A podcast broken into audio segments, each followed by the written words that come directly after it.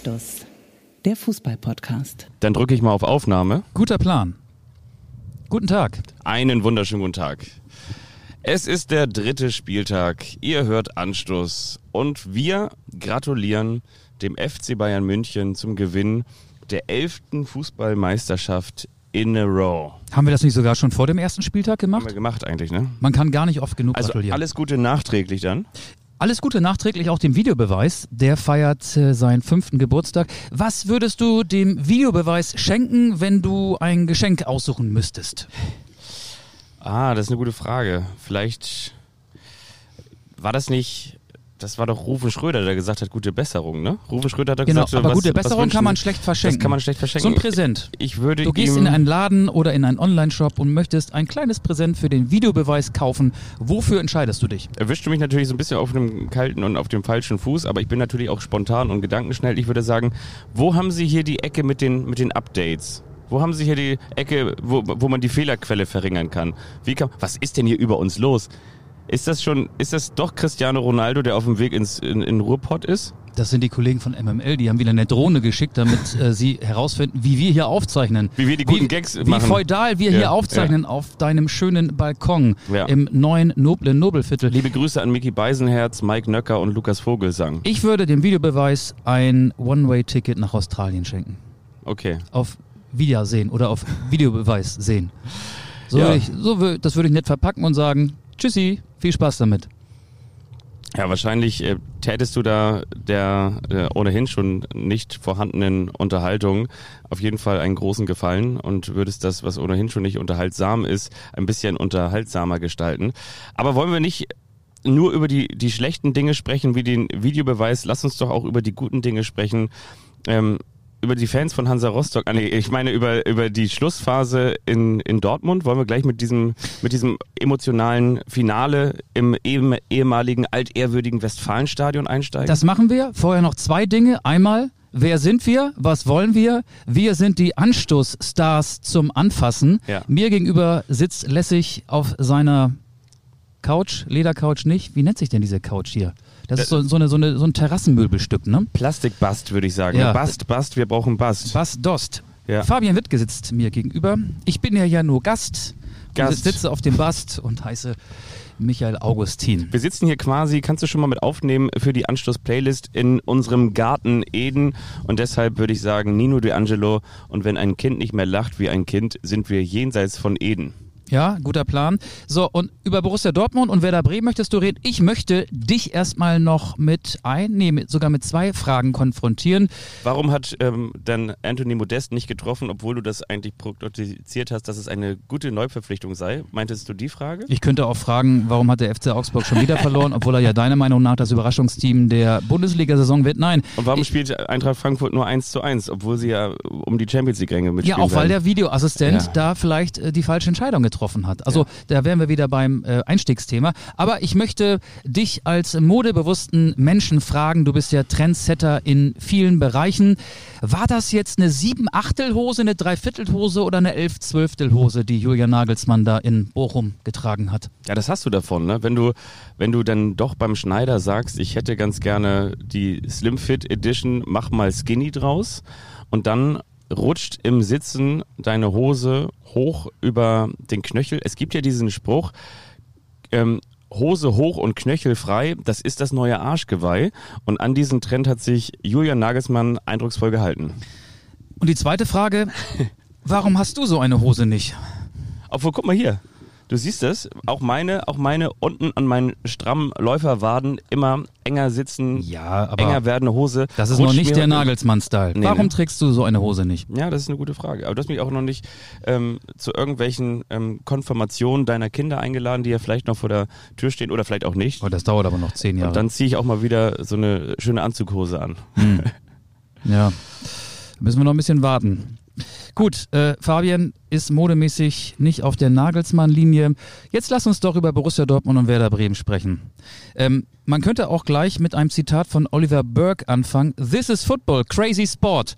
Aber wir wollen mehr in die Tiefe gehen, ne? Wir wollen es nicht bei diesem Zitat belassen. Nee, wir könnten auch sagen, wie Hannes Wolf immer predigte einst, äh, it's not over until it's over. Aber auch das wäre uns natürlich zu weit an der Oberfläche. Ja, ich habe mal so ein bisschen in die Statistiken reingeschaut. Ich habe auch das aktuelle Sportstudio noch on demand geguckt und da war ja auch so eine Art Faktencheck, ein Statistikcheck mit dabei.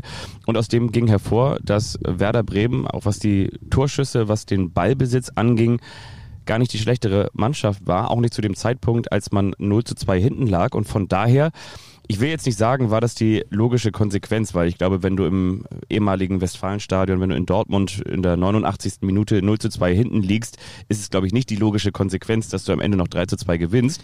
Aber ich will nur sagen, alleine auch vom spielerischen her und vom Spielverlauf her war es nicht so, dass Werder Bremen jetzt dreimal angeschossen wurde und plötzlich stand es eben 3 zu 2, sondern dass das Team von Ole Werner tatsächlich so lange weitergemacht hat und das war ja auch das, was aus den Interviews danach hervorging, ob es nun Marvin Duksch war, ob es nun Berg war, ob es nun Bittenkurt und eben auch Ole Werner war, dass alle gesagt haben, ja, wir haben bis zum Ende an uns geglaubt. Obwohl wiederum, das fand ich ganz witzig, Marvin Duksch sagte, den muss ich jetzt ausnehmen, als er gefragt wurde, haben Sie da bis zum Ende dran geglaubt? Er gesagt so, wenn ich ehrlich bin, nicht.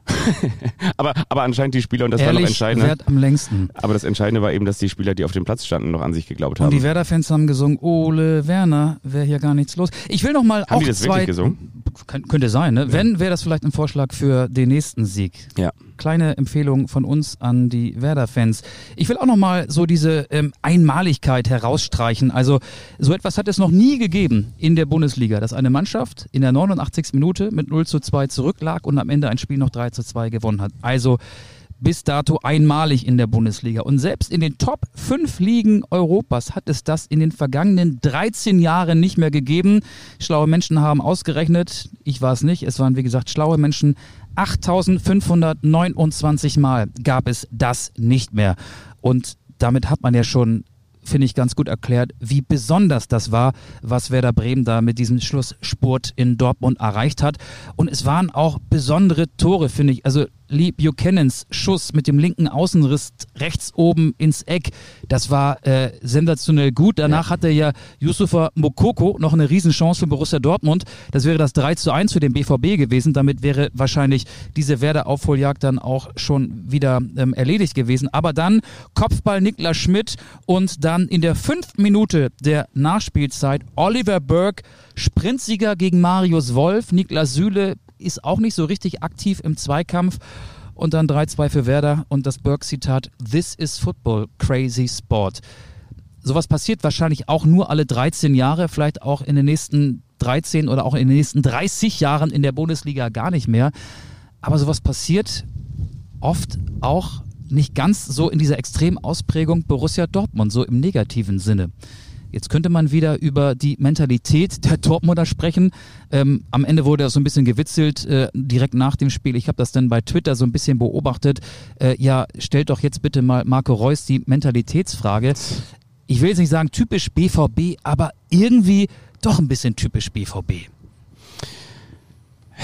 Ja, also. Da schnauft er. Ja, ich schnaufe deshalb, weil auch da hat man das Gefühl, dass du eigentlich jedes Jahr in der Sommerpause sagst, oh, jetzt haben sie aber nochmal den und den verpflichtet, oh, jetzt haben sie Jaden Sancho gehalten. Oh, jetzt haben sie Adeyemi verpflichtet. Wow, jetzt haben sie Niklas Süle losgeeist. Oh, jetzt haben sie doch ähm, Schlotterbeck geholt. Jetzt haben sie möglicherweise die Innenverteidigung aus der Nationalmannschaft. Wow, jetzt haben sie im, im Sturm nochmal das gemacht. Und ja, klar, und mit Anthony Modest, das ist ein Stürmer, der passt da eigentlich perfekt hin. Der ist immer wieder für mindestens 15 Tore gut und äh, die Außen funktionieren ja sowieso und, und, und, und, und. Und dann kommst du wieder an einen Punkt, an dem du das ja eigentlich nicht erklären kannst. Und wenn du es nicht erklären kannst, dann versuchst du natürlich irgendwelche Argumente dafür heranzuziehen und dann landest du ganz schnell bei dieser Mentalitätsfrage. Und die Antwort auf alle Mentalitätsfragen bei Borussia Dortmund ist doch eigentlich Edin Terzic, nämlich der absolute Mentalitäts-, der absolute emotionale Trainer, der, der vermeintliche äh, Jürgen Klopp 2.0.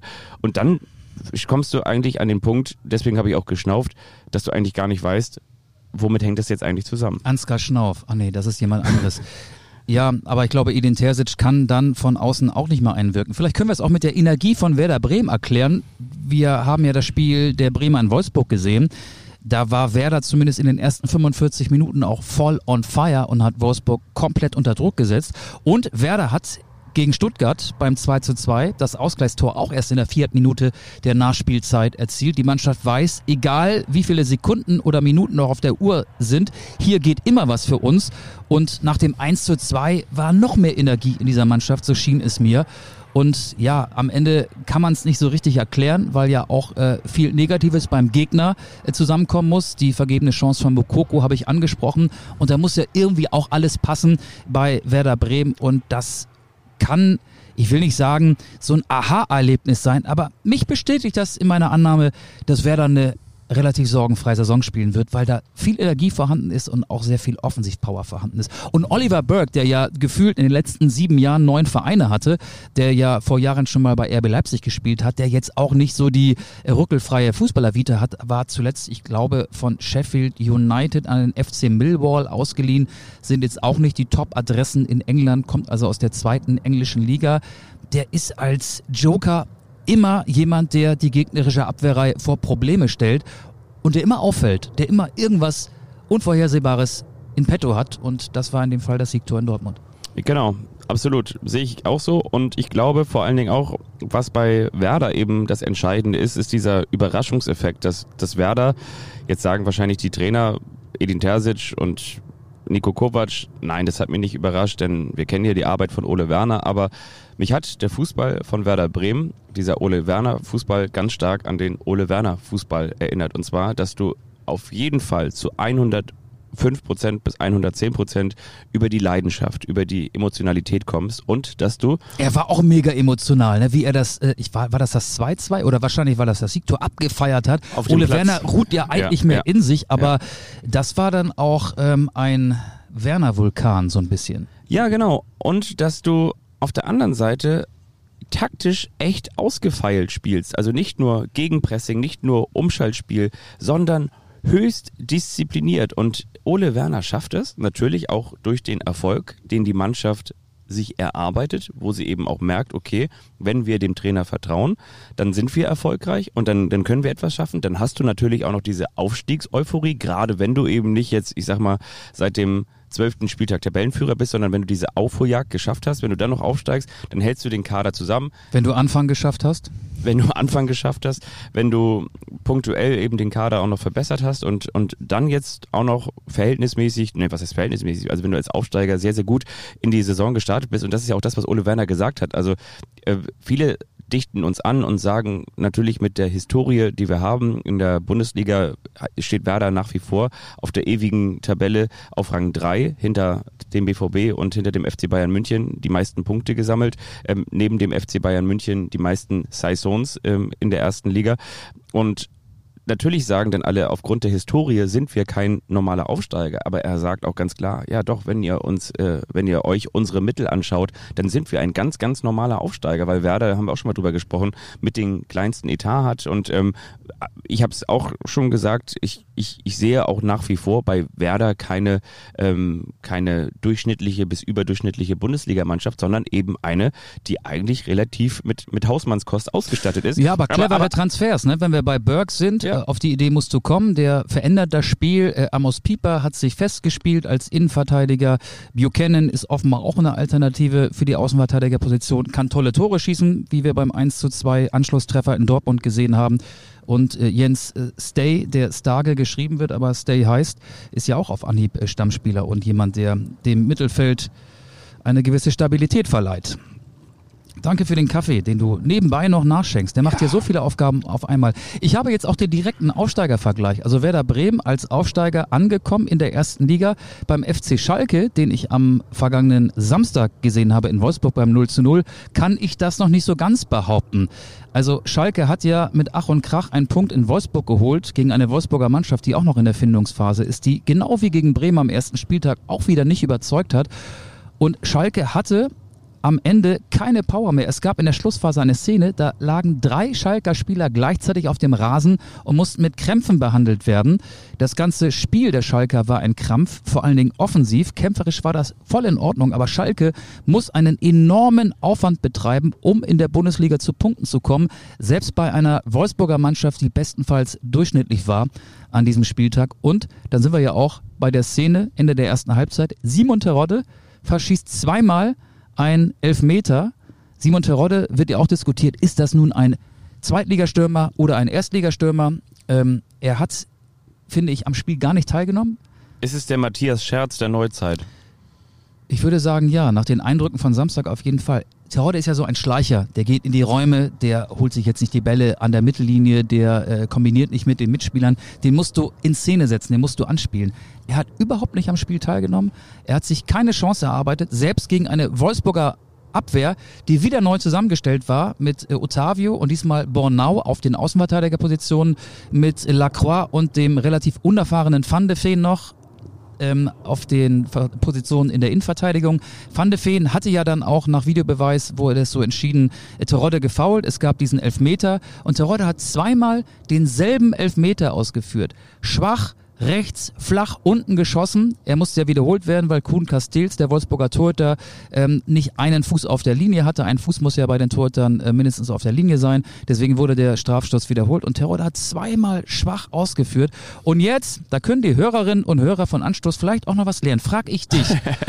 Hätte der FC Schalke 04, nachdem Terodde den ersten Elfmeter verschossen hatte, beim zweiten auch einen anderen Schützen stellen können. Hätte auch jemand anderes als Simon Terodde den zweiten Elfmeter treten dürfen? Ja oder nein? Nein. Ja. Ja? Ja. Okay. Ja. Ich musste auch nachgucken. Ich hab's so nicht mehr auf dem Schirm gehabt. Aber man hätte auch den Elfmeterschützen Schützen wechseln können. Aber Terodde war sich sicher, den zweiten verwandel ich und hat's genauso schlecht gemacht wie beim ersten Elfmeter. Das wäre jetzt eine sehr, sehr ketzerische Folge, wenn wir sie betitelten, wenn Simon Terodde ein schlechter Scherz ist. Aber nein, so, so, so, so gemein wollen wir nicht Aber sein. Das wäre gemein. Ne? Genau, das war wirklich gemein. Verletzend. Er ist vor ja allen Dingen in der zweiten Liga ein guter Spieler. Ja, und vor allen Dingen hört man auch immer wieder, dass es echt ein, ein guter Typ sein soll. Also einfach ein, ein gerader, ein gerader guter Typ. Der, der weiß, was er kann, der aber auch weiß, was er nicht kann. Elfmeterschießen zum Beispiel. Ja, und der ja nicht vollständig fit ist. Und Ja. das war ja die große Überraschung, dass er überhaupt in der Startelf stand. Sein Einsatz war ja unter der Woche auch mal fraglich und dann hat er gespielt, hat sogar bis weit in die zweite Halbzeit hineingespielt. Irgendwann kam dann Sebastian Polter. Also ich glaube, Schalke wird im Gegensatz zu Bremen Schwierigkeiten haben, die Klasse zu halten. Ähm, und dann ist mir noch aufgefallen, wenn wir auf die Tabelle gucken, Bayer Leverkusen ist Tabellenletzter, kann man sagen, dass Bayer Leverkusen ohne Rudi Völler als Geschäftsführer nicht in der Lage ist, Spiele zu gewinnen? Tja, du hast ja mit dem Anstoß-Account auch einen sehr witzigen äh, Post geretweetet. Er ist ja auch kurz davor, das Amt in Finnland zu übernehmen, ne? Ähm, Rudi Völler. Hast du das, kannst du dich daran erinnern? Ja, sag nochmal. Oder Ich, ich Michael, schon wieder Michael. Augustin ist wieder betrunken mit das, der Stirn. Nein, das, das auf sein Kurzzeitgedächtnis Handy hat bei dieser gefallen. Hitze hier einige Aussetzer. Nein, es ging doch Nimm darum, mich nochmal mit und die Hörerinnen darum, und Hörer auch. dass die äh, finnische ähm, Premierministerin der, des Drogenkonsums bezichtigt wurde. Ah, ja, und dass ja. doch der Drogentests, der, nicht der Tests, der Test danach negativ ausgefallen ist. Und da hat doch ein äh, Journalistenkollege vom WDR, meine ich, äh, da untergeschrieben, wenn der positiv ausgefallen wäre, dann hätte wieder Rudi Völler übernehmen müssen. Stimmt, Das ja. war doch eigentlich sehr witzig, ne? Ja, das war witzig. Das war witzig. Und- Warum fällt uns so weit was nicht ein? Weiß ich auch nicht. Aber von daher, genau. Also Rudi Völler, ja, ich, ja, bei, bei Bayer Leverkusen äh, muss man ja ganz ehrlich sagen, bahnt sich äh, so der, der, der erste Trainerwechsel in dieser Spielzeit an. Also ich glaube, das ist wirklich so der, der Klassiker. Ich weiß gar nicht, unter wem das damals war. War das Borussia Mönchengladbach unter André Schubert, wo die mit irgendwie sechs Niederlagen in die Saison gestartet sind und ähm, dann, oder war das unter, oder unter Favre und Schubert hat übernommen? Irgendwie sowas, auf jeden Fall. Schubert hat von Favre übernommen, aber Ja. Favre wurde nicht entlassen. Der wurde, der hat sich selbst ähm, entlassen. Oder er hat der sich selbst, äh, ja. hat von sich aus hingeworfen. Genau, und das ist ja so etwas, also als Bayer Leverkusen, auch mit, mit Patrick Schick, bei dem ich gedacht hatte, das ist eigentlich für mich der klarste aller Anwärter auf die Torjägerkanone. Äh, steht da vorne mit, mit null Treffern, dann hast du eigentlich auch diesen, diesen sehr, sehr breiten und sehr, sehr gut ausjustierten Kader. Und dann kommt da gar nichts bei rum und dann verlierst du da zu Hause 0 zu 3, sang- und klanglos gegen Hoffenheim, gegen André Breitenreiter. Leverkusen hat einen breiten Kader und Hoffenheim hat Breitenreiter. So ist es. Hm. Wollen wir absteigen in die zweite Liga? Wollen wir schon absteigen in die zweite Liga? Was gab es doch in der ersten Liga? Nicht mehr viel, außer vielleicht, ich habe es ja eingangs gesagt, wir gratulieren dem FC Bayern München. Ähm, auch da muss ich sagen, eigentlich ganz witzig. Ähm, der VfB Bochum, die Social Media Abteilung hat geschrieben, Hm. 0 zu 7, 4 zu 2, 0 zu 7. Wir freuen uns auf das Rückspiel. Ja, darf man nicht vergessen. Die Bochumer haben vor kurzem die Bayern noch äh, 4 zu 2 geschlagen. Das haben sich die Bayern offenbar gemerkt und deswegen einfach mal die Muckis angespannt. Ja.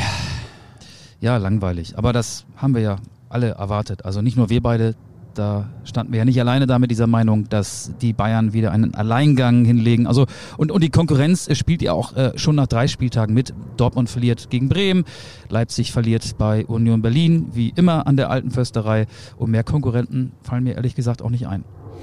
Man muss dazu vielleicht auch noch sagen, das Einzige, was mir so ein paar Sorgen macht, ist äh, Jamal Musiala. Der steckt ja anscheinend in der Torkrise, oder? Hat auch nicht gespielt. Nee. Nee, dann kann er nicht treffen.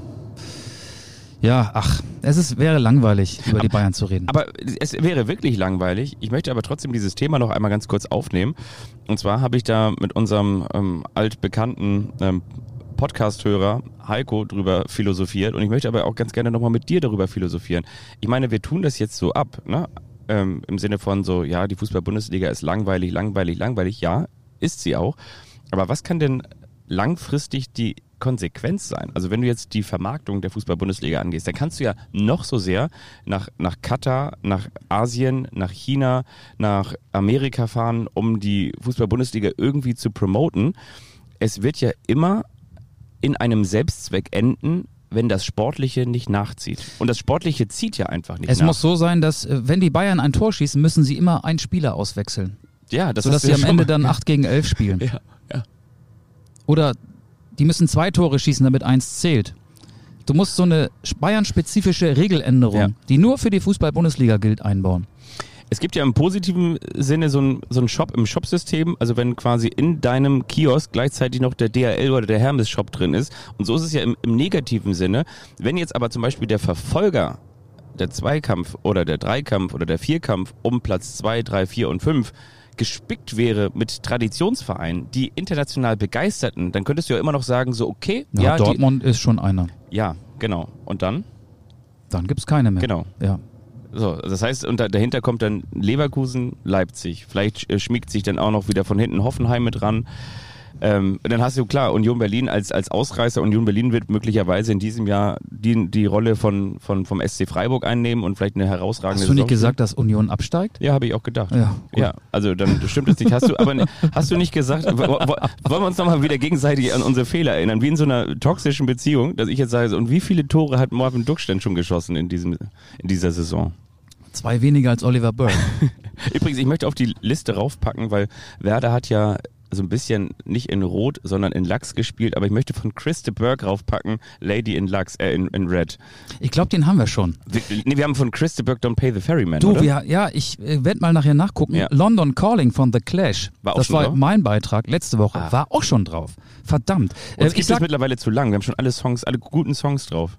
Wir haben aber auch viele schlechte drauf, muss man ehrlicherweise sagen. Liebe Grüße an Ole Werner. Ja, genau. Aber er ist nicht alleine, trägt nicht alleine Schuld daran. Äh, Ich würde nachher auch Ja. noch einen raufpacken, will noch ein bisschen Spannung aufbauen. Jetzt ab in die zweite Liga. In der zweiten Liga, die da, ha- kultigste zweite Liga aller Zeiten. da hätte ich eine Titelempfehlung, ja. wenn der HSV die rote im Herzen trägt. Die rote. Die Ka- rote Laterne? Die rote Karte. Die rote, ja, okay. Drei gab's ja dafür. Ja. Ne? Äh, davon. Ja. Gegen Darmstadt. Freitagabend, Flutlicht, äh, kultiger äh, geht's kaum. Thorsten Lieberknecht bei seinem alten Pissverein, ah nee, Eintracht Braunschweig war das ja damals das Zitat, als er gesagt hat, wir sind nur der kleine Pissverein beim großen HSV. Auf der anderen Seite, ich glaube, wenn du in die letzten Ergebnisse reinschaust, reinblätterst, Darmstadt hat immer gut ausgesehen beim HSV. Absolut, absolut. Ähm, ich glaube, dass diese Niederlage den HSV auch nicht umwerfen wird. Ich möchte vielmehr so diese Hektik nochmal aufgreifen. Also Opoko, Königsdörfer und auch HSV-Sportvorstand Jonas Bold haben rot gesehen. Ähm, und Ich finde, es ist ganz schön fies, wie gerade mit Aaron Opoko umgegangen wird. Der hat jetzt seinen Instagram-Account gelöscht, der hat sich erstmal aus dem Training nehmen lassen, weil er das verarbeiten muss. Er hat auf seinem Instagram-Account erstmal noch so eine Entschuldigung veröffentlicht, weil er natürlich seine Mannschaft geschwächt hat mit diesem Nachtreten, was natürlich ein klarer Platzverweis war, was wahrscheinlich auch für eine Sperre um bei sechs Spielen äh, sorgen wird. Ähm, aber ich versuche mich jetzt mal so ein bisschen in den Spieler hineinzuversetzen. Aaron Opoku steht schon sehr lange beim HSV unter Vertrag, wurde immer ausgeliehen. Erst an Rostock, dann an Regensburg, dann an Osnabrück. Der hat jetzt die Chance, sich mal zu zeigen beim HSV. Natürlich weiß er auch, eventuell werde ich wieder verliehen oder wieder verkauft. Das ist ja noch bis zum 31. August möglich. Und dann kommt er in so ein Spiel rein, das unwahrscheinlich hektisch ist. Es steht viel auf dem Spiel. Das ganze Stadion ist laut und hektisch. Mehr als 40.000 Zuschauer. Von der HSV-Bank geht auch eine Menge Hektik, Hektik äh, aus. Tim Walter feuert das, befeuert das Ganze nach. Jonas Bold, der ja auch dann zu Recht die rote Karte gesehen hat. Also die tragen ja durch ihr Gehabe auch nicht dazu bei, dass so ein junger Spieler in sich ruht und voll bei sich ist. Das gleiche kann man übrigens äh, von äh, Rensford, Jeboer, Königsdörfer auch behaupten. Die haben noch nicht so oft gespielt in diesem Dampfkessel Volksparkstadion und sind noch nicht so erfahren, dass sie sich eben nicht zu so einer Kurzstoßreaktion hinreißen lassen. Opoko ist nämlich, glaube ich, kein Rüpel, als der er jetzt gerade dargestellt wird, sondern eher so ein ruhiger, besonderer Typ. So habe ich den zumindest in der vergangenen Saison, als er an den VfL Osnabrück ausgeliehen war, äh, wahrgenommen da habe ich ihn auch ab und zu mal ähm, in, interviewt und er ist ein schüchterner, zuvorkommender, junger, wirklich auch äh, total netter Typ. Und ich glaube, dass er gerade völlig falsch dargestellt wird und dass man diese Gesamtsituation ähm, auch immer ähm, bewerten muss. Es wurde mit Dompe ein neuer Flügelspieler verpflichtet, Bakariata ist wieder fit und dann wird der möglicherweise jetzt zum vierten Mal innerhalb von vier Jahren verliehen. Der weiß gerade gar nicht so richtig, wo er hingehört und will sich beim HSV anbieten in den paar Minuten, die er bekommt und hat natürlich in dieser einen Sekunde alles falsch gemacht, was man falsch machen kann, wird aber, finde ich gerade, viel zu sehr durch den Kakao gezogen. Ich glaube wiederum, dass zu dieser Geschichte auch noch gehört, dass er natürlich auch noch eine ziemlich ähm, bewegende Vorgeschichte hat. du meinst mit der mit vermeintlichen rassistischen Beleidigung letztes, letzte Saison, als Osnabrück in Duisburg spielte? Genau, und das erste Spiel im Profifußball aufgrund eines Rassismusskandals ja. abgebrochen ja, wurde. Ja, okay, auch ein interessanter Aspekt, ja. Und das gehört natürlich auch noch dazu. Das heißt, ähm, ich glaube, der, der hat ein Trigger, glaube ich, sagt man so 2022. Der hat halt so, so, so ein Trigger, was Emotionen angeht. Jetzt kann man natürlich auf der anderen Seite immer argumentieren und sagen so, ja, aber ne, dafür sind sie auch Profis, sie wissen, was sie sich aussetzen. Aber ich denke, man muss es auch vor allen Dingen umgekehrt sehen. Man muss auch trotzdem immer sagen, bei all dem, bei all dem Profitum und bei all der Professionalität, die wir auch natürlich ein Stück weit erwarten können, ist es natürlich auch so, wie du sagst, es ist aber am Ende des Tages ein junger Spieler, auf den viel einprasselt. Er ist ein, ein Typ, der, der nicht weiß, ja. wo er hingehört. Du, du musst irgendwie alle, alle halbe Jahr irgendwie deine Koffer packen und woanders aufschlagen. Genau, und, und, und der, der gefühlt in, im August, der August ist ja der Monat, in dem die Saison schon läuft. Die Zweitligasaison begann ja schon im Juli. Der hat jetzt irgendwie fünf, sechs Spieltage Zeit, um sich in Kurzeinsätzen, wenn er dann eingewechselt wird, zu beweisen, oder eben doch wieder irgendwohin verliehen zu werden. Das ist ein überragender Spieler in der dritten Liga gewesen. Der schießt nicht viele Tore, aber hat unwahrscheinlich viele Treffer für den VfL Osnabrück vorbereitet. Der hat seine Stärken im 1 gegen 1 und er wird seit Jahren hin und her geschoben, bekommt natürlich auch die Kritik, die Erwartungshaltung mit. Ich kann mir vorstellen, dass das auch ein bisschen viel für so einen jungen Menschen ist. Ja, und ich möchte da eine Parallele ziehen, und zwar diese mentale Stärke, die du brauchst, oder dieser Druck, der auf Spielern lastet gibt gerade einen ganz aktuellen, interessanten Artikel im Kicker über David Raum, der nun auch, wie wir alle wissen, Spätzünder ist, aber letztendlich dann auch in den letzten anderthalb Jahren gefühlt drei, vier Etagen nach oben übersprungen hat und einen Riesenschritt gemacht hat. Der aber auch ähm, vor, vor drei Jahren noch in der zweiten Liga bei, bei Kräuter Fürth ähm, kein Stammspieler war und, und wusste irgendwie so, ich bin jetzt hier am Scheideweg und hat sich schon überlegt, so fange ich nebenbei an, irgendwie ein Studium und ähm, aufzunehmen und äh, mal was anderes zu machen, weil ich irgendwie weiß, so, so richtig wird das nichts mit dem Profifußball und den wollten sie damals schon in die dritte Liga verleihen und da hat er gesagt, so ja, aber ich versuche jetzt hier irgendwie nochmal alles und hat davon gesprochen, dass er viele viel Schweiß, aber auch viele Tränen vergossen hat auf dem Weg dorthin und irgendwie nicht wusste und so weiter und so fort. Und deswegen hat er sich ja auch, hat er auch äh, dieses, äh, weiß nicht, Dream Your Dream Tattoo sich auf, auf, auf die Brust stechen lassen und so weiter und so fort. Ähm, ich, ich wie gesagt, ich, ich möchte auch nicht auch nicht sagen so, man muss nicht irgendwie auch mal die, die Arschbacken, die häufig zitierten, zusammenkneifen. Aber ich, ich glaube, wir können uns wirklich nicht vorstellen, was das für ein, eine mentale Stärke bedeutet, Fußballprofi zu sein. Und das, das ähm, kann der eine besser und der andere schlechter. Und dass dir dann da irgendwie die Sicherungen durchbrennen, das kann ich nachvollziehen. Dass man das damit verargumentieren kann, dass du natürlich jemanden trittst oder so, das geht natürlich nicht. Aber trotzdem weiß ich genau, was du meinst. Und vor allen Dingen ähm, ist ja auch so, ich habe gestern, heute ist Dienstag, ich habe gestern die, die große Zeitung mal kurz aufgeschlagen mit den vier Buchstaben und da steht dann irgendwie, spielt dieser, weiß ich, Rotsünder nie wieder für den HSV. So. Ja, weißt super. Du, super. Dann gehst du nochmal schön, schön nochmal. Die Frage hätte man auch ohne die rote Karte stellen können, Ja. weil das Interesse des ersten FC Kaiserslautern war vorher auch schon vorhanden. Ja. Und klar ist ja, wenn der HSV Dompe holt und Jatta wieder fit ist, dass dann für Opoko irgendwann wieder kein Platz sein würde. Also, Genau. ja, das ist natürlich sehr zugespitzt ne? und hilft in der ganzen Angelegenheit auch, Angelegenheit auch nicht weiter. nee, Ja, Sportpsychologie. Sportpsychologie. Riesenthema. Ich habe ja am vergangenen Wochenende die große Burg-Tour gemacht. Ich war in Magdeburg, in Wolfsburg und in Oldenburg. In, in Magdeburg ging es am Ende wenig um Fußball. Hast du das mitbekommen, was da so passierte in der dritten Halbzeit?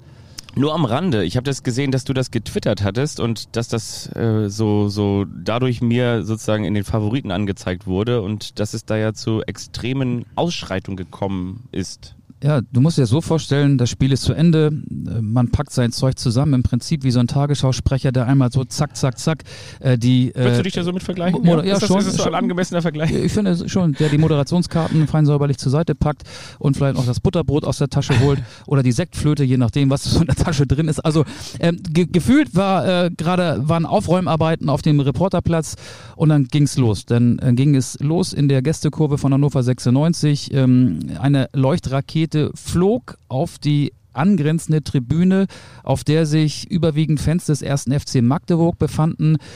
Und dann stürmten Magdeburger und 96 Fans aufeinander los. Die Ordner waren natürlich in Unterzahl, dann dauerte es eine Weile, einige Minuten, bis die Polizei der Situation Herr geworden war. Die prügelten sich. Also es war wirklich so ein Nahkampf, Faustschläge voll auf die Zwölf und alle aufeinander. Es war sehr unübersichtlich.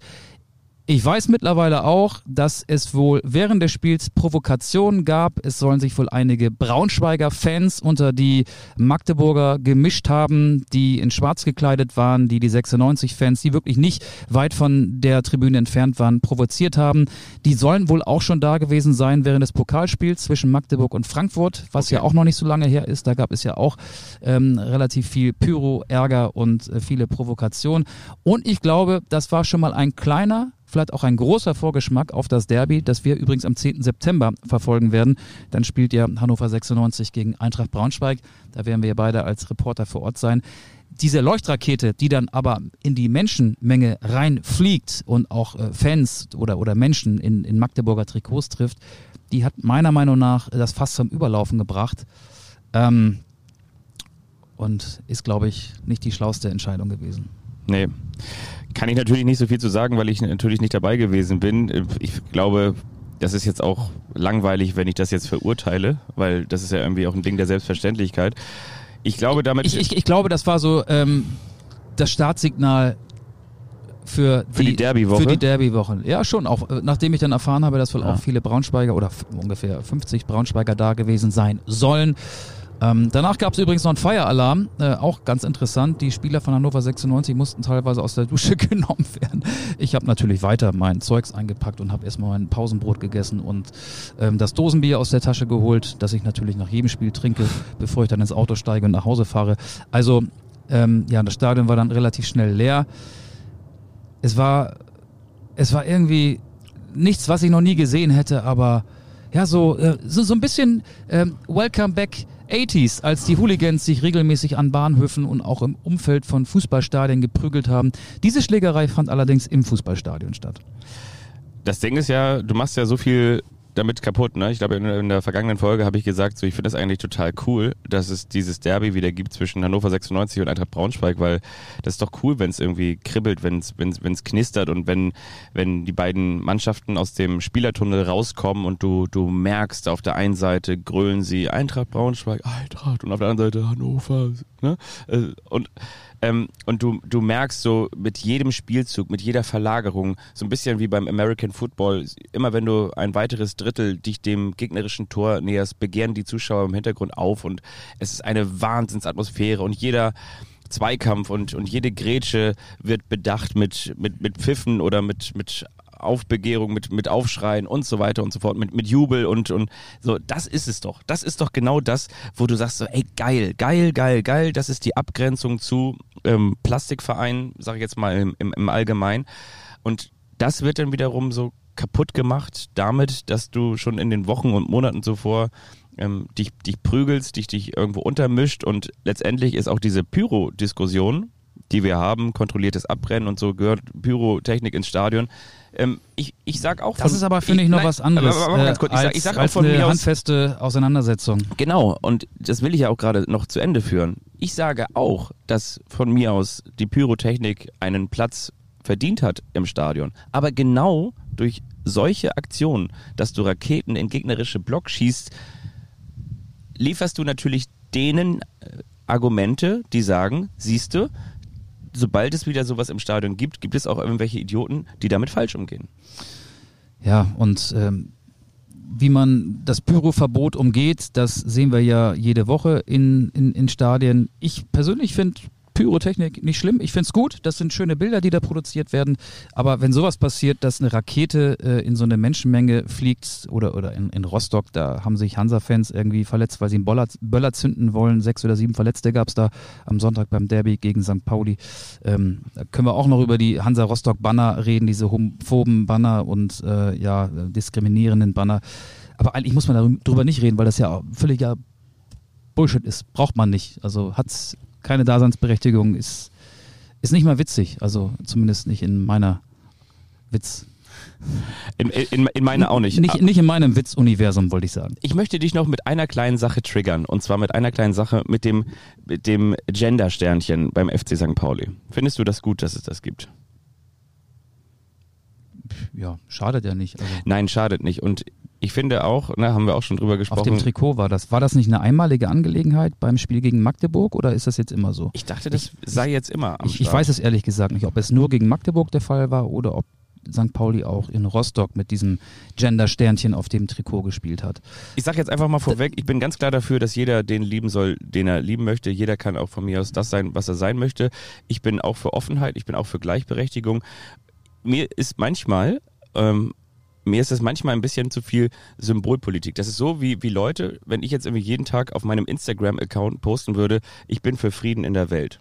Dann kriege ich dafür Likes. So, ja. Und aber ich denke mir so, das ist doch ein Ding der Selbstverständlichkeit. Und ich finde, der FC St. Pauli übertreibt es manchmal dahingehend, dass sie sagen so, ey komm, wir machen jetzt hier die Regenbogenbinde und das finde ich ist ja auch wichtig. Und aber ich meine, der FC St. Pauli steht für mich für Dinge, die auf der anderen Seite auch für andere Menschen selbstverständlich sind und macht manchmal so ein bisschen ein großes, einen großen Hehl daraus, dass er sagt so, komm, ähm, wir müssen jetzt hier noch so ein Gender-Sternchen auf unser Trikot nehmen, nähen, um zu zeigen, dass das Gendern ähm, entgegengesetzt zu Andrea Kiewel ein Ding der Selbstverständlichkeit im Alltag ist. Und da denke ich mir so, das ist manchmal mir ein bisschen zu kitschig. Weißt du, was ich meine? Ja, aber dann kannst du ja auch sagen, äh, wenn du irgendwie Leute auf der Straße siehst, die Pullover tragen mit FCKNZS, ähm, ja, schön, äh, ist doch klar, dass, dass Nazis doof sind. Warum, warum musst du das jetzt noch auf den Pullover tragen? Also ich finde, Haltung zeigen, zumindest wenn es eine gute Haltung ist, kann man nie oft genug. Ja, das, das, das stimmt auch. Das stimmt auch. Also das ist natürlich ein, ein Argument, das absolut zählt. Und dennoch. Und Fußballvereine mit Haltung oder, oder Vereinigungen, wenn wir jetzt mal den Fußballkosmos verlassen mit Haltung oder Mensch mit Haltung, finde ich persönlich gut. Also gerade in der gesellschaftlichen Debatte, die ja schon seit längerer Zeit geführt wird, kann Haltung nicht schaden. Also das, Nein, ich, da habe ich überhaupt nichts dran auszusetzen. Das stimmt. Das, ich weiß auch, was du meinst und wir sind da auch auf derselben Seite des Tisches. Mir ist es nur manchmal so, es wirkt für mich ein bisschen zu sehr effekthaschend, sagt man, glaube ich. So, dass man sagt, so, wir wollen, wir holen uns jetzt einen Applaus dafür ab, dass wir ein Gendersternchen aufs Trikot nähen. Das wäre so, als wenn ich ähm, als, als mein Profil in der Öffentlichkeit mache, ich, ich bin für Gleichberechtigung und ich bin für so, und andere Leute schreiben das gar nicht hin, weil es vielleicht selbstverständlich sein soll. Ja, aber ich glaube, ähm, wenn du wenn du Leute fragst, ähm, die jetzt mit Fußball nicht so viel anfangen können und so den so ein paar Vereine hinschmeißt und dann die Frage stellst, wofür steht dieser Verein, dann äh, sage ich, kannst du dir ein paar Vereine aussuchen. Nimmst du exemplarisch, keine Ahnung, äh, die TSG Hoffenheim und du nimmst äh, vielleicht Mainz 05, ja, oder du nimmst aus der zweiten Liga Arminia Bielefeld ja. oder so. Da findest du, glaube ich, wenig nicht Fußballinteressierte, die eine Meinung dazu mhm. haben. Beim FC St. Pauli weiß inzwischen jeder, der Verein ist klar links verortet. Mhm. Der steht für Werte, die in unserer Gesellschaft selbstverständlich sein sollten. Toleranz, ähm, Antidiskriminierung, ähm, jeder kann so sein, wie er möchte. Das finde ich grundsätzlich gut. Natürlich kann es sein, dass so etwas, äh, wenn man das, den Genderstern auf das Trikot nimmt, auch eine Rolle in den Überlegungen gespielt haben könnte ähm, ob das, das, das muss ja auch irgendwann, oder das, das sollte auch eine Überlegung gespielt haben. Und ist doch nicht schlimm, wenn man damit nach Hause geht und das auch noch ähm, auf das Image mit einzahlt, in diesem Fall positiv einzahlt. Also ich glaube, das, so, so kann man es erklären und ich finde das nicht verwerflich. Nee, Nee, stimmt. Aber der SC Freiburg und Werder Bremen sind wahrscheinlich auch eher in der äh, linken oder sozial engagierten liberalen Ecke einzuordnen, äh, einzuordnen, äh, zu verorten. Und die, die brauchen das halt nicht. Die, die konterkarieren das zwar vielleicht wieder mit so einem Wiesenhofsponsor, aber ansonsten. Ja, gut, St. Pauli hatte vor einigen Jahren auch Under Armour ja. als Ausrüster, war jetzt auch nicht die beste Idee. Aber ja, also ich finde, wenn man sich für gute Ideen entscheidet oder wenn man gute Ideen entwickelt, dann sollte man sie auch nach außen tragen. Und wenn es wirklich gute Ideen sind, von denen man zu 100 Prozent überzeugt ist, dann kann man das nicht oft genug machen. Ja, vielleicht ist da auch was dran oder bestimmt sogar. Ähm, und im Gegensatz dazu ähm, ist es bei Hansa Rostock so, dass natürlich auch eine absolute Minderheit, aber diese absolute Minderheit den Eindruck erweckt, dass es eine Mehrheit gibt in Rostock, die komplett politisch konträr unterwegs ist. Ja, genau. Also wir, ich könnte das auch gar nicht zitieren, weil das ja äh, das auf dem Eintransparent da ging's Meinst du jetzt mit, mit dieser Gender-Geschichte? Ja, ja, da ging es irgendwie so, glaube ich, von, von Wolgers gibt es nur Mann und Frau und äh, eure Gender-Scheiße interessiert keine Sau. So ja, genau. Ne? So bei uns gibt es nur äh, Mann und ja. Frau, Junge und Mädchen. Ähm, ja, das soll St. Pauli provozieren, aber drängt den Verein ähm, ungewollt in eine Ecke, in die er eigentlich nicht hineingehört. Und Hansa Rostock hat ja auch auf die Vereinssatzung äh, verwiesen, ähm, dass dort ähm, ja auch Toleranz einen großen Stellenwert einnimmt, hat sich davon distanziert, hat aber auch gesagt, dass vor der äh, Kurve, da wo sich die Ultras aufhalten, immer Kontrollen stattfinden, dass jedes Banner, jedes Transparent angemeldet werden muss. Und ähm, der Verein geht einfach davon aus, dass dieses Banner nachträglich, also als die, die das hochgehalten haben, schon im Stadion waren, angefertigt worden ist.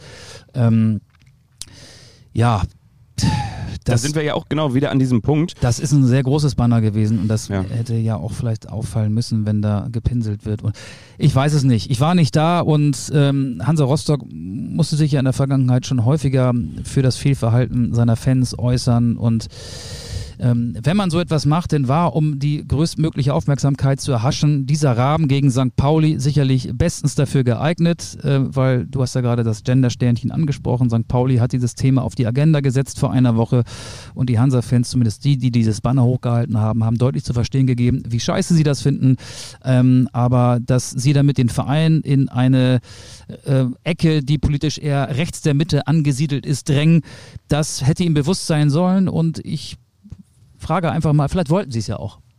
Bestimmt, ja, bestimmt wollten sie das. Aber natürlich ist es auch so, wenn du dann wieder den Fokus ein bisschen weiter öffnest und jeder, der mal an der Ostsee in Mecklenburg-Vorpommern wunderschön Urlaub gemacht hat, in Kühlungsborn, Binz oder vielleicht auch Usedom gewesen ist, jeder, der mal nach Warnemünde gefahren ist, der kommt ja an der Autobahn an Hansa Rostock Sprayung, Spray, äh, Graffiti oder so, nicht, Tags. Tags nicht vorbei.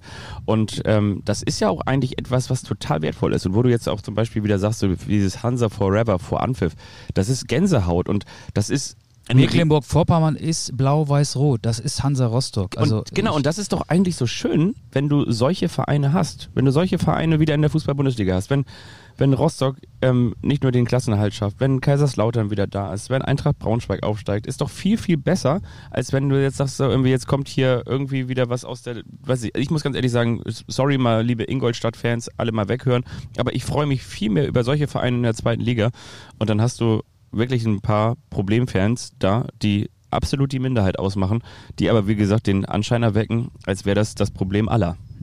Ja, und die jetzt auch dafür sorgen, dass wir nicht über den 2 zu 0 Sieg von Hansa Rostock ja. gegen St. Pauli diskutieren, sondern, sondern über die Begleiterscheinung. Genau, schöner Fallrückzieher von John Verhook. Punkt. War sonst noch was? Nee, nee. Worüber wollen wir noch reden? Haben wir schon alles? Wir können die Kultrubrik auf die Rampe schicken. Ach so, ganz kurz möchte ich noch mit dir darüber sprechen. Auch Holstein Kiel hat die erste Niederlage der Saison kassiert. 2 zu 7, ne? Autsch, ja. Junge, Junge, Paderborn. Eine Mannschaft, die offensiv viel Power hat. Ich habe von dem Spiel nichts gesehen, aber ich stelle mal die steile These auf, dass das nicht mehr so oft passieren wird in dieser Saison, dass Holstein Kiel sieben Gegentore kassieren wird. Das ist so ein ähm, Ergebnis, was wahrscheinlich alle paar Jahre mal vorkommt. Also es sei denn, du spielst gegen Bayern München, da kommt es gefühlt ähm, zweimal im Monat vor. Oder ja, ist ja wirklich so. Frankfurt ja. hat sechs Stück bekommen, Bochum hat sieben Stück bekommen. Aber ja, muss man dann vielleicht auch mal über sich ergehen lassen. Wir haben noch in der zweiten Liga den ersten Trainerwechsel im deutschen Profifußball. Ja, ähm, von Osnabrück. Forte ist fort. Daniel Scherning hat ja. äh, wie ein Spieler in der Transfer Periode den Verein von heute auf morgen gewechselt, hatte nicht mal die Zeit, sich beim VfL Osnabrück von seiner Mannschaft zu verabschieden. Aber er hat ja eine Bielefelder Vergangenheit und die Osnabrücker haben eine Ablöse kassiert, sind jetzt auf der Suche nach einem neuen Trainer. Es ist schwierig, finde ich, ähm, sagen wir, was am Dienstag noch in der Kabine mhm. des VfL Osnabrück zu stehen und am Mittwoch auf dem Trainingsplatz bei Arminia Bielefeld. Aber nichts ist unmöglich in dieser Zeit und Dieter, ja. Dieter Hacking, der, das Bosmann-Urteil, das fleischgewonnene Bosmann-Urteil in Sachen Trainerwechsel, der ja damals von Alemannia Aachen, glaube ich, zu Hannover 96 oder, ja, oder genau. war das, oder das Nürnberg? Ja. Nee, das war, das war der erste, ah nee, Aachen-Hannover war der Wechsel. Ja, ne? ähm, damals war es, glaube ich, einer der ersten Trainerwechsel, Ablöse, für die es ne? eine Ablöse ja. gegeben hat. Ja. Die gibt es jetzt für Osnabrück auch. Und Daniel Schernig ist halt ein alter äh, Bielefelder und ja, ich glaube, dass diese Verbindung irgendwann sowieso aktuell geworden wäre. Und als Drittligatrainer bist du ja genauso ehrgeizig wie Drittligaspieler. Die wollen raus in der Liga, die wollen in den höheren Profifußball. Aber das ging einigermaßen geräuschlos über die Bühne, ist aber schon, glaube ich, auch so für das eigene Mindset schwierig, wenn du so komplett umswitchen musst und ja. eigentlich gar keine Anlaufzeit hast. Hat er vielleicht auch so als Once-in-a-Lifetime-Chance gesehen? Genau, Once in a Lifetime endlich nach Bielefeld. So, wir gehen endlich in unsere Kult. Was ist hier eigentlich heute über der Kultdach? Vahita hier, ist ein, ja, hier ist ein Hubschrauberverkehr, das gibt's ja gar nicht. So, wollen wir loslegen? Unbedingt.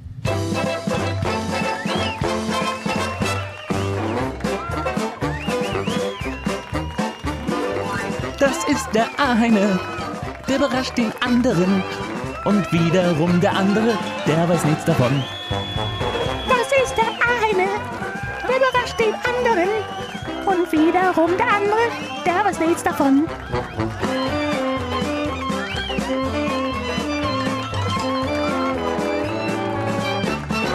Der eine überrascht den anderen. Da sind wir auch schon wieder. Wir waren nie weg und du hörst dich so an, als würdest du anfangen wollen.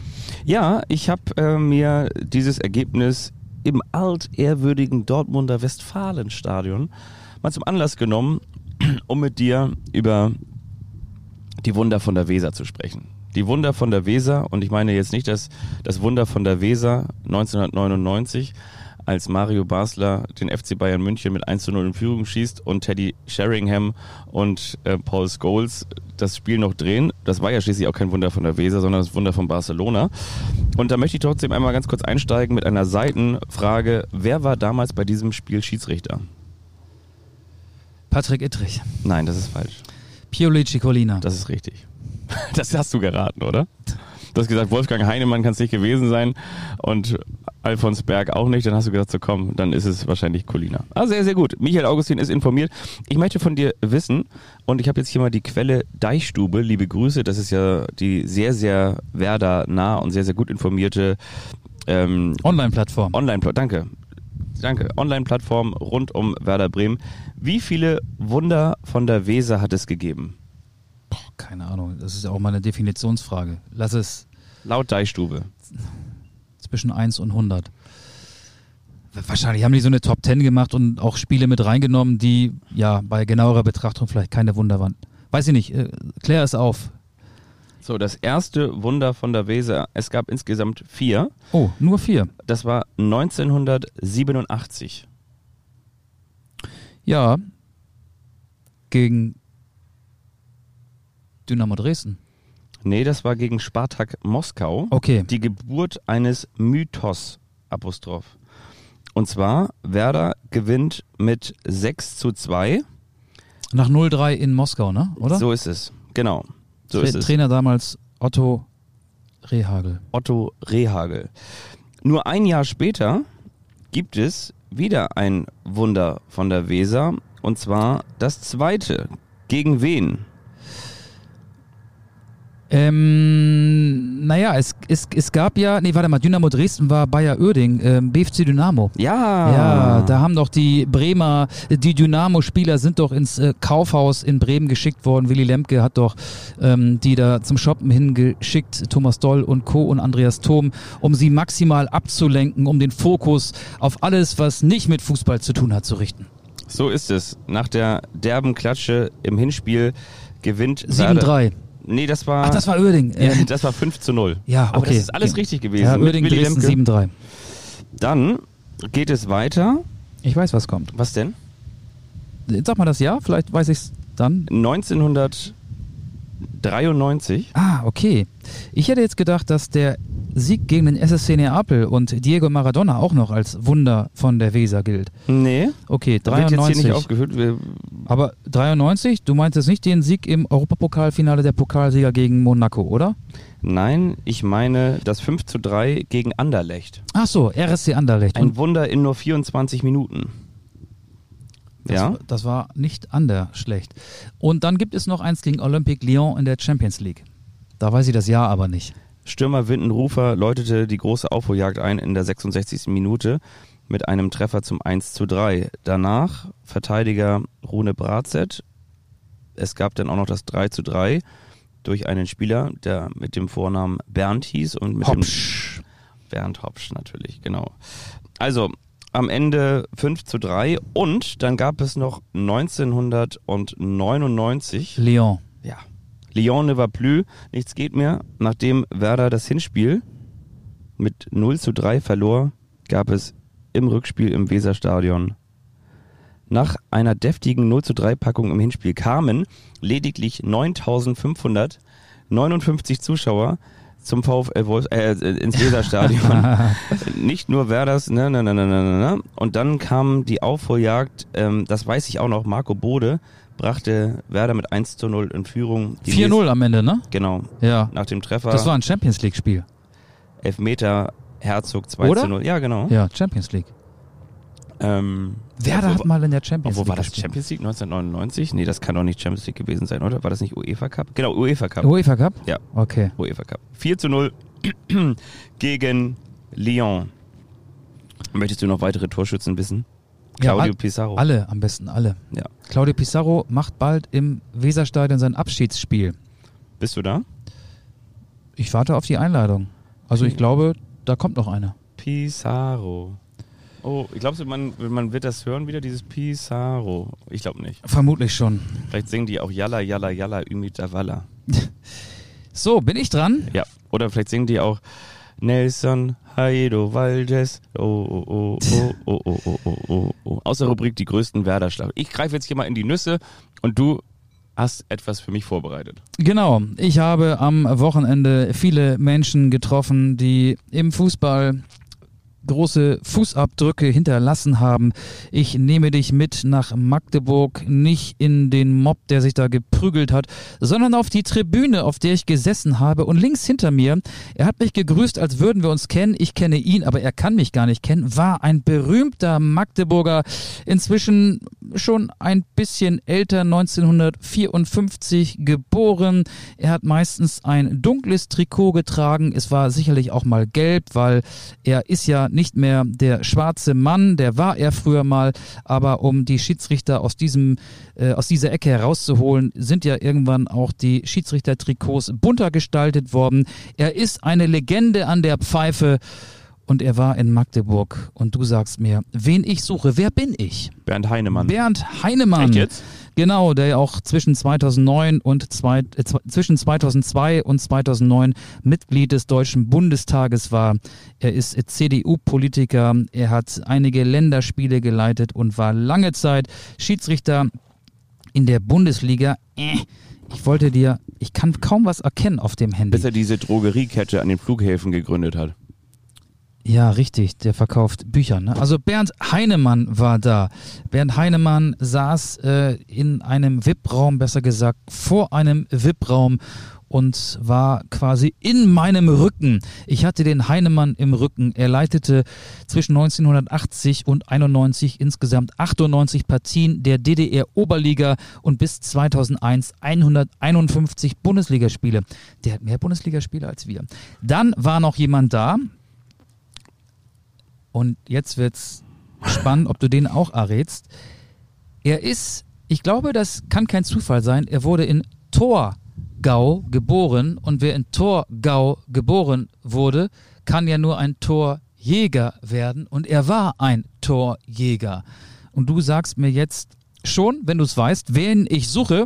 Ansonsten gibt es noch weitere. Hinweise. Nein, Christian Beek war es nicht. Dieser Mann hat eine Frisur, die ihm offenbar angeboren wurde. Er sieht noch so aus wie früher, nur die Haare sind ein bisschen grauer.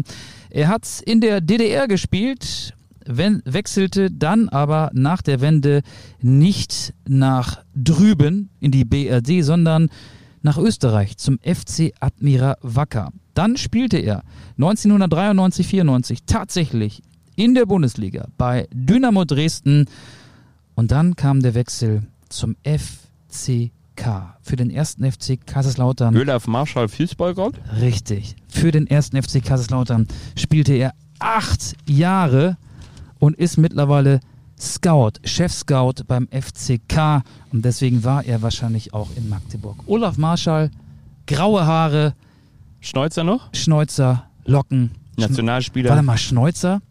Ich glaube, ah, das weiß ich gar nicht, hatte einen Schnäuzer.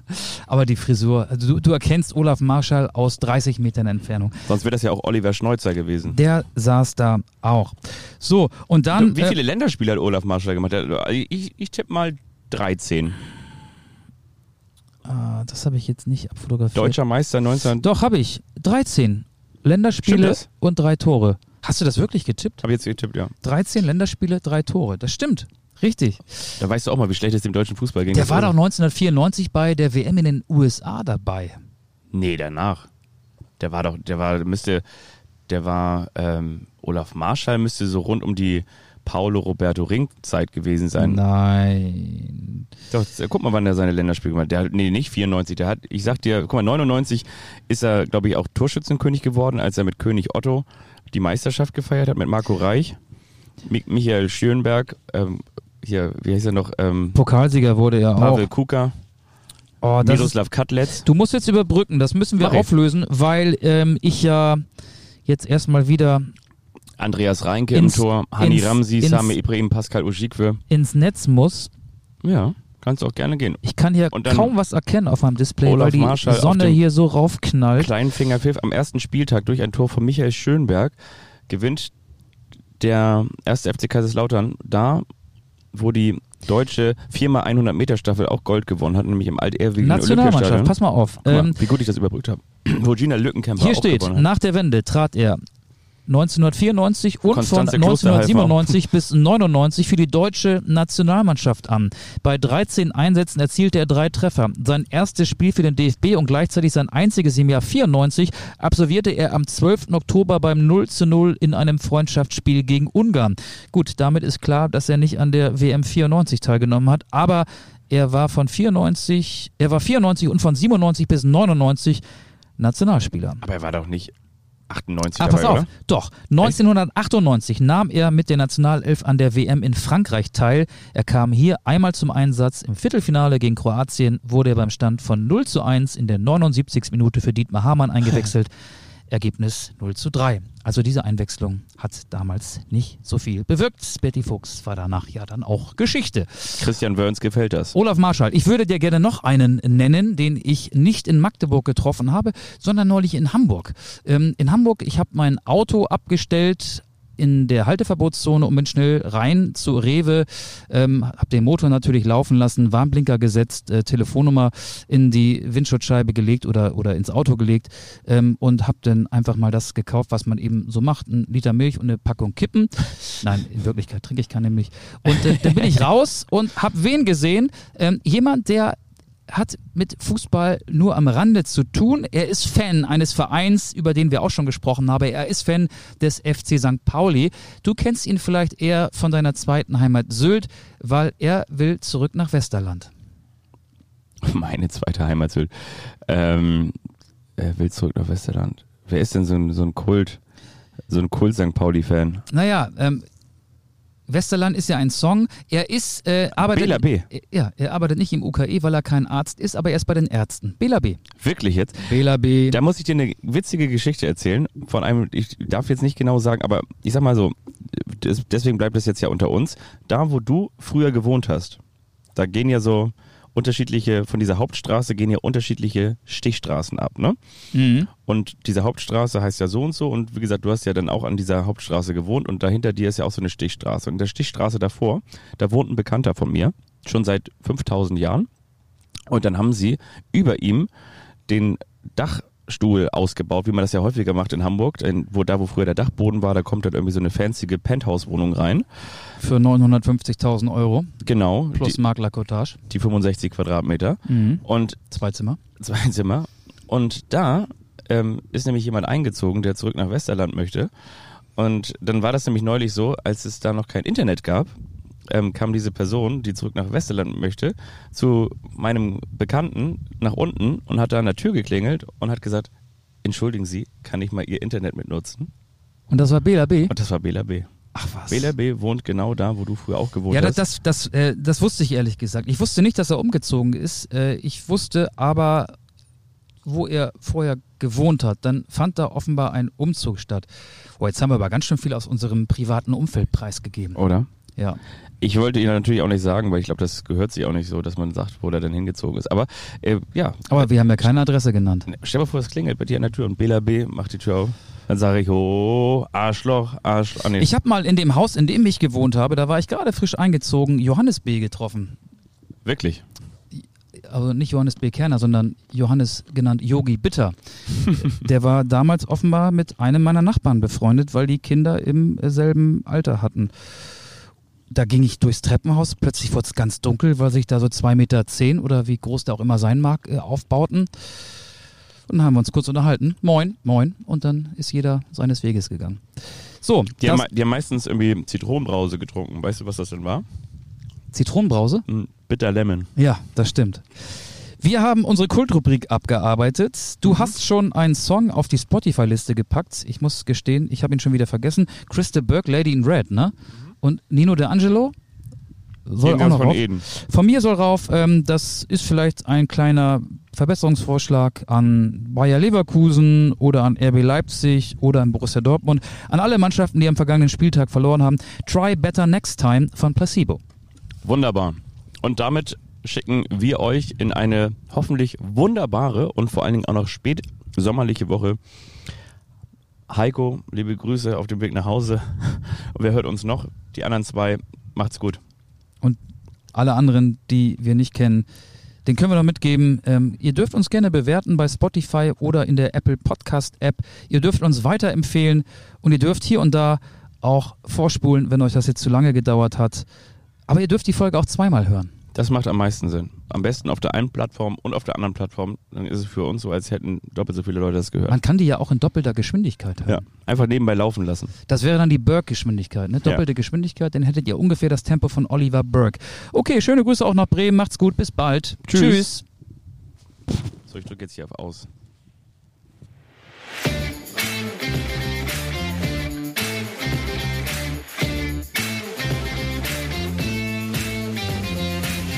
Anstoß, der Fußball-Podcast.